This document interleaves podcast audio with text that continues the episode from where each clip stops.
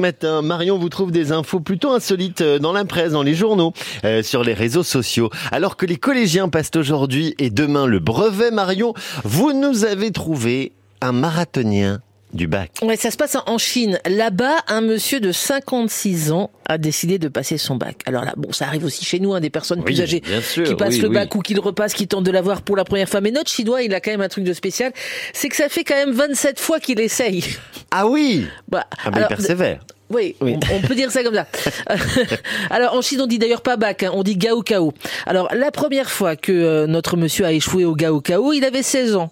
Mais comme son rêve, c'était d'intégrer l'université de Sichuan, notre gars a essayé, réessayé, réessayé, et encore, et encore, dix fois, dix fois d'affilée avant d'être atteint par la limite d'âge. Parce qu'à l'époque, c'était 25 ans. D'accord. Voilà. Entre-temps, ça a changé. En 2001, la, la limite d'âge a été levée et notre chinois s'est dit, super Raoti, c'est comme ça qu'on dit en chinois. Voilà, super. Et donc il, a recommencé.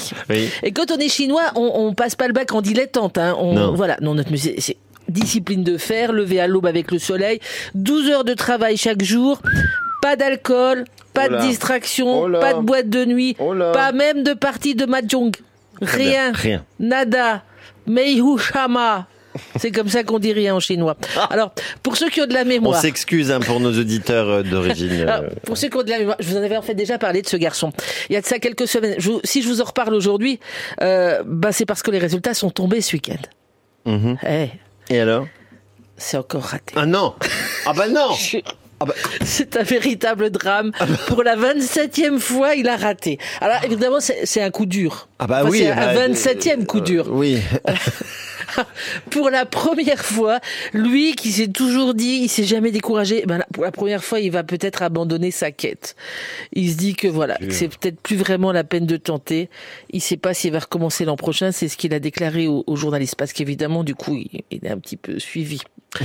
voilà, en même temps. C'est ça qui est pire, en fait.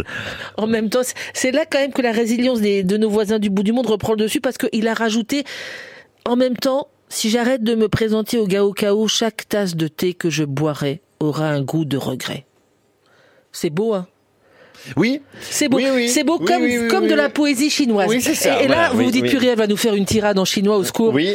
Non, euh, définitivement, le chinois, c'est trop dur. Bien. Voilà, moi, je jette l'éponge. C'est pour ça, vous n'avez pas eu votre Gao Kao non plus. Gao Kao. Bon, très bien.